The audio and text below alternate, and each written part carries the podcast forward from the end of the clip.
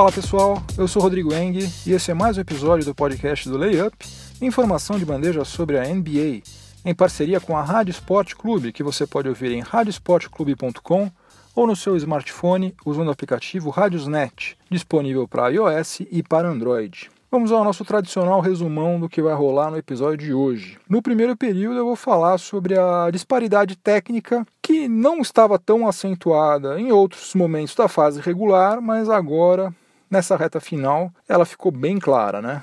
a Conferência Oeste está bem mais complicada do que a Leste. No segundo período, continuando mais ou menos nesse mesmo assunto, sempre que acontece isso, né, sempre que fica muito evidente que uma conferência está mais forte do que a outra, e nos últimos anos tem sido sempre a Conferência Oeste, o pessoal está vindo outra vez com aquela ideia, que não é uma ideia nova, já foi levantada várias vezes aí ao longo dos últimos 20 anos, de acabar com o formato de leste contra oeste na disputa dos playoffs. Eu já falei sobre esse assunto outras vezes, vou falar de novo, porque tem alguns aspectos de ordem prática que os defensores dessa, dessa ideia simplesmente ignoram. No intervalo, a nossa máquina do tempo vai voltar até o dia 12 de março de 1985, quando o Larry Bird registrou a maior pontuação da sua carreira numa vitória do Boston Celtics sobre o Atlanta Hawks. Aliás, esse jogo aí, o mando de quadra era do Hawks, mas o jogo foi realizado lá em New Orleans. Vou falar sobre isso no intervalo. No terceiro período, eu vou falar sobre dois motivos, pelo menos, que tornaram a vitória do Los Angeles Lakers sobre o Cleveland Cavaliers nesse último domingo é, extremamente emblemática para a franquia californiana. E no quarto período eu vou falar sobre o Celtics, que começou a temporada com aquela péssima notícia lá da fratura do Gordon Hayward e está entrando na reta final da fase regular afundado numa série de contusões que devem dificultar demais a briga pelo primeiro lugar da Conferência Leste. Então é isso, chega de delongas, vamos ao que interessa, o podcast do Layup está no ar.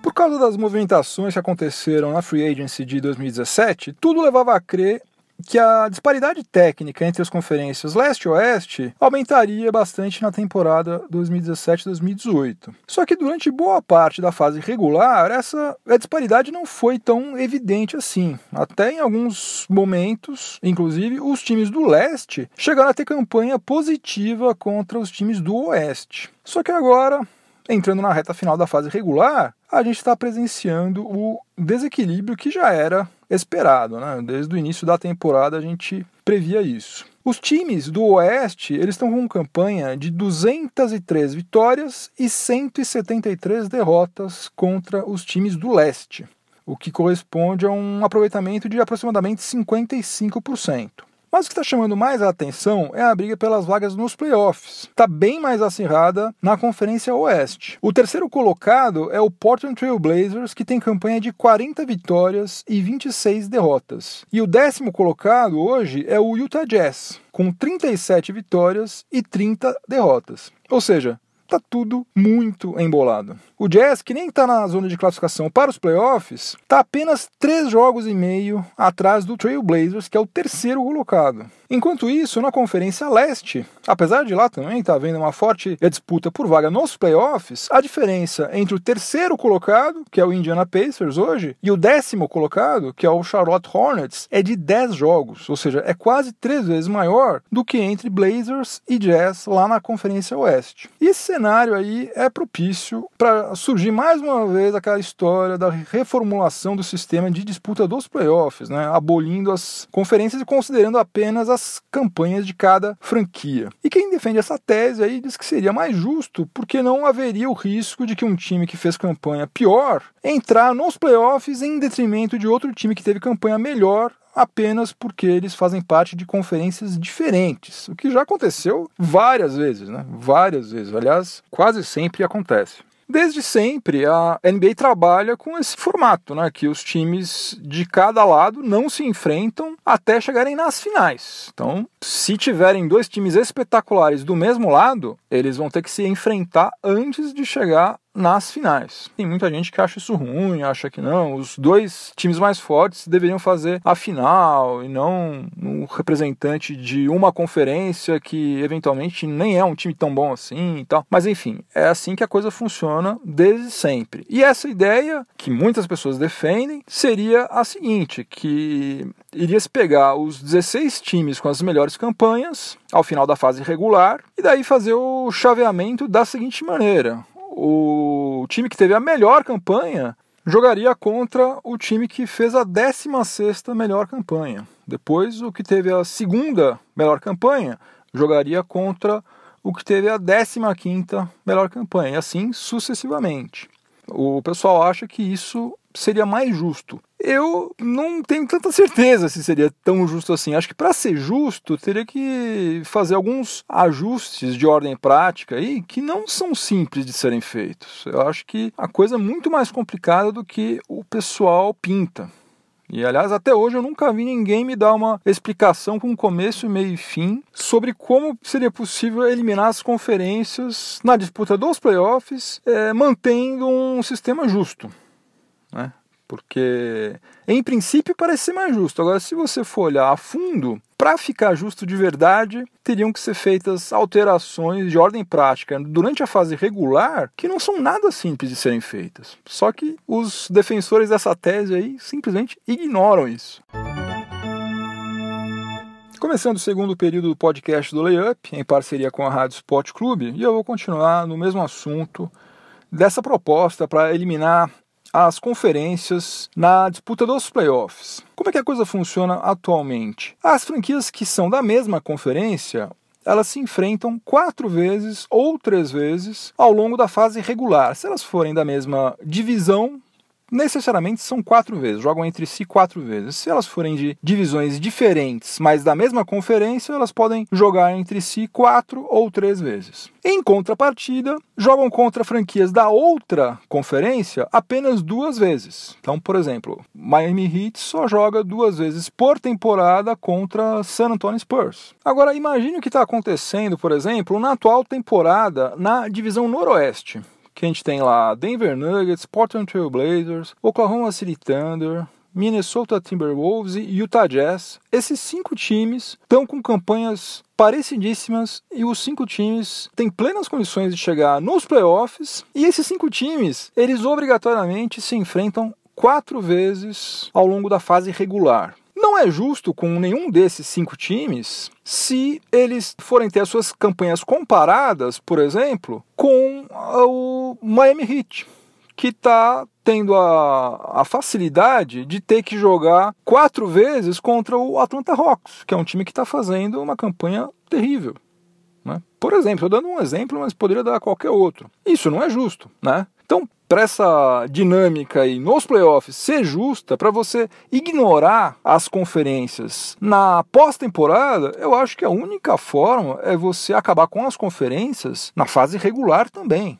Então esquece. Então, se não existe mais conferência, não existe mais conferência. Ponto final. Todos os times vão ter que jogar entre si exatamente o mesmo número de vezes, independentemente de ser é, atualmente da do Pacífico, do Atlântico, Noroeste, Nordeste, esquece. Vai todo mundo ter que jogar exatamente o mesmíssimo número de vezes para ser justo, né? Porque se você vai comparar campanhas, independentemente de qual conferência eles são, bom, então as conferências acabaram, acabaram totalmente. Ok, e como é que você faz para que todos os times joguem entre si exatamente o mesmo número de vezes? Olha, tem três possibilidades.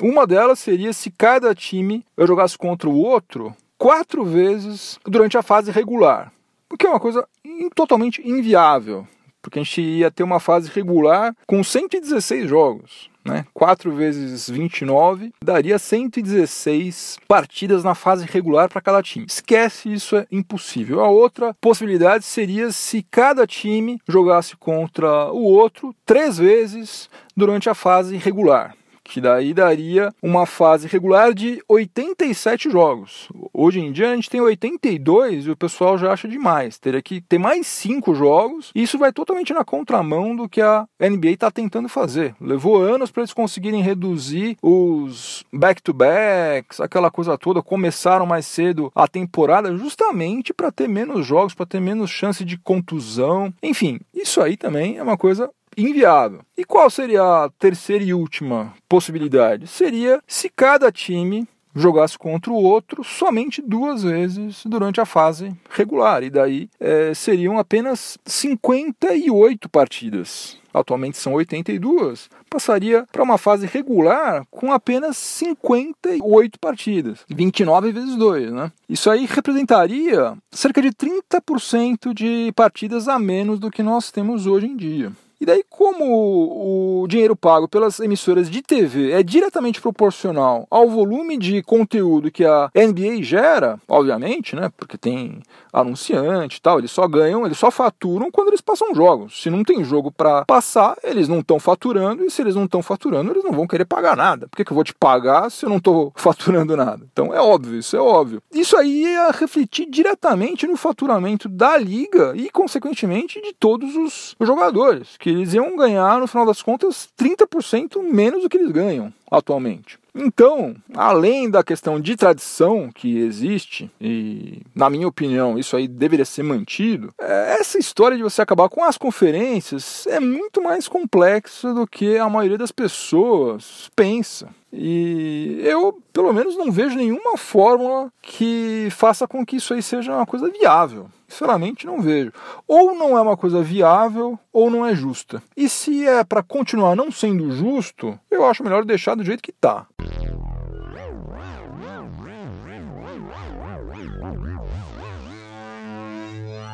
Já estamos no nosso intervalo aqui do podcast do Layup, em parceria com a Rádio Sport Clube.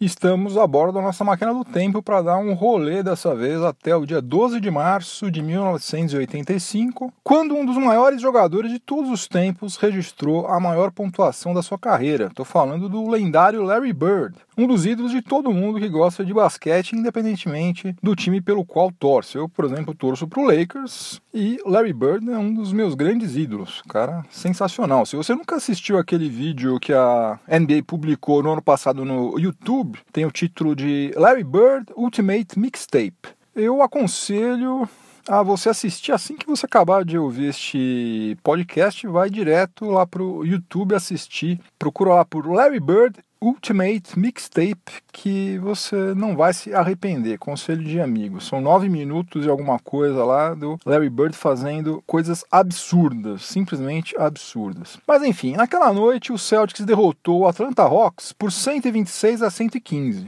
E apesar do Hawks ser o mandante, a partida foi realizada na arena da Universidade de New Orleans, que tinha pouco mais do que 10 mil assentos. Uma arena pequena em comparação aos padrões da NBA. O dono do Hawks, o Ted Turner, estava tentando juntar dinheiro para montar a emissora TBS e aceitou receber 100 mil dólares por partida para mandar cerca de 12 jogos do Hawks lá em New Orleans. 100 mil dólares hoje em dia é dinheiro pra caramba, naquela época era mais ainda, né? Então, apesar do mando de quadra ser do Hawks, a maioria do público que compareceu torcia para o Celtics que era o campeão da NBA e acabou fazendo a melhor campanha da fase regular na temporada 1984-85.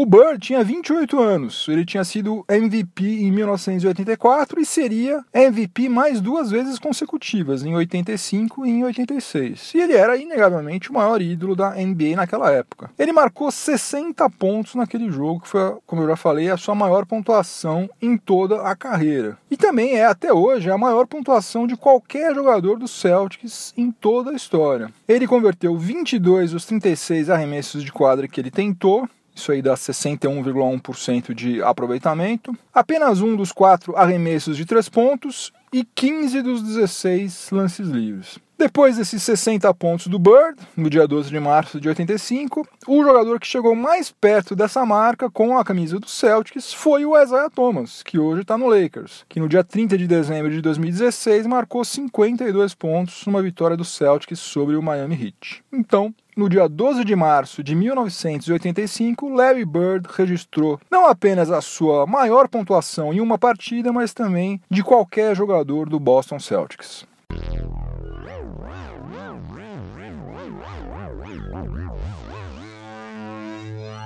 De volta aos dias de hoje, para a gente começar o terceiro período do podcast do Layup, em parceria com a Rádio Sport Clube, eu vou falar agora sobre o Lakers, que bateu o Cleveland Cavaliers por 127 a 113 no Staples Center, nesse último domingo. E essa vitória foi emblemática para a franquia californiana por pelo menos dois motivos. O primeiro deles é que o Lakers não vencia o Cavaliers desde fevereiro de 2014. Portanto, antes do LeBron James retornar para Ohio, né? Ele chegou em Ohio de volta na free agency de 2014. E aliás, o Lakers não conseguia derrotar o time do LeBron James desde 4 de março de 2012, quando derrotou o Miami Heat por 93 a 83.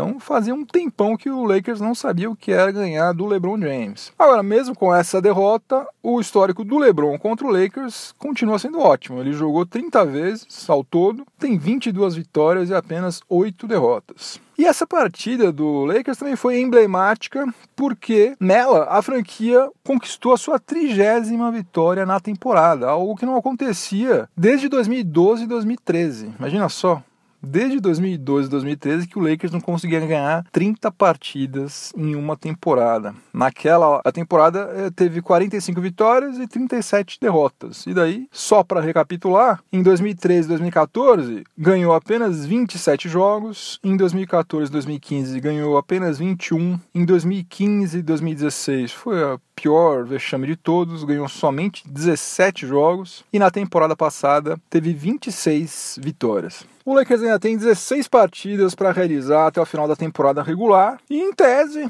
pode chegar à marca de 40 vitórias, né? o que seria sensacional na hora de tentar recrutar algum free agent de peso. O problema é que desses 16 jogos, 12 são contra times que estão com campanhas positivas e 9 são contra times que hoje estariam classificados para os playoffs, ou seja, não vai ser nada fácil conseguir fazer isso. Por falar em recrutar free agents de peso, é bom a gente lembrar o seguinte: o Cleveland Cavaliers é o único time que pode oferecer um contrato no valor de 205 milhões de dólares por cinco temporadas para o LeBron James. As outras franquias podem oferecer no máximo 152 milhões de dólares em quatro temporadas. Isso porque o Cavs é o atual empregador do LeBron, então tem a prerrogativa de poder oferecer um contrato que é financeiramente mais interessante para ele. Essas são as regras da NBA. Agora, eu particularmente acho que 50 milhões para cá, 50 milhões para lá, a essa altura da carreira do LeBron, não sei se isso aí tem um peso tão grande. Se ele tiver afim de sair de lá, ele vai sair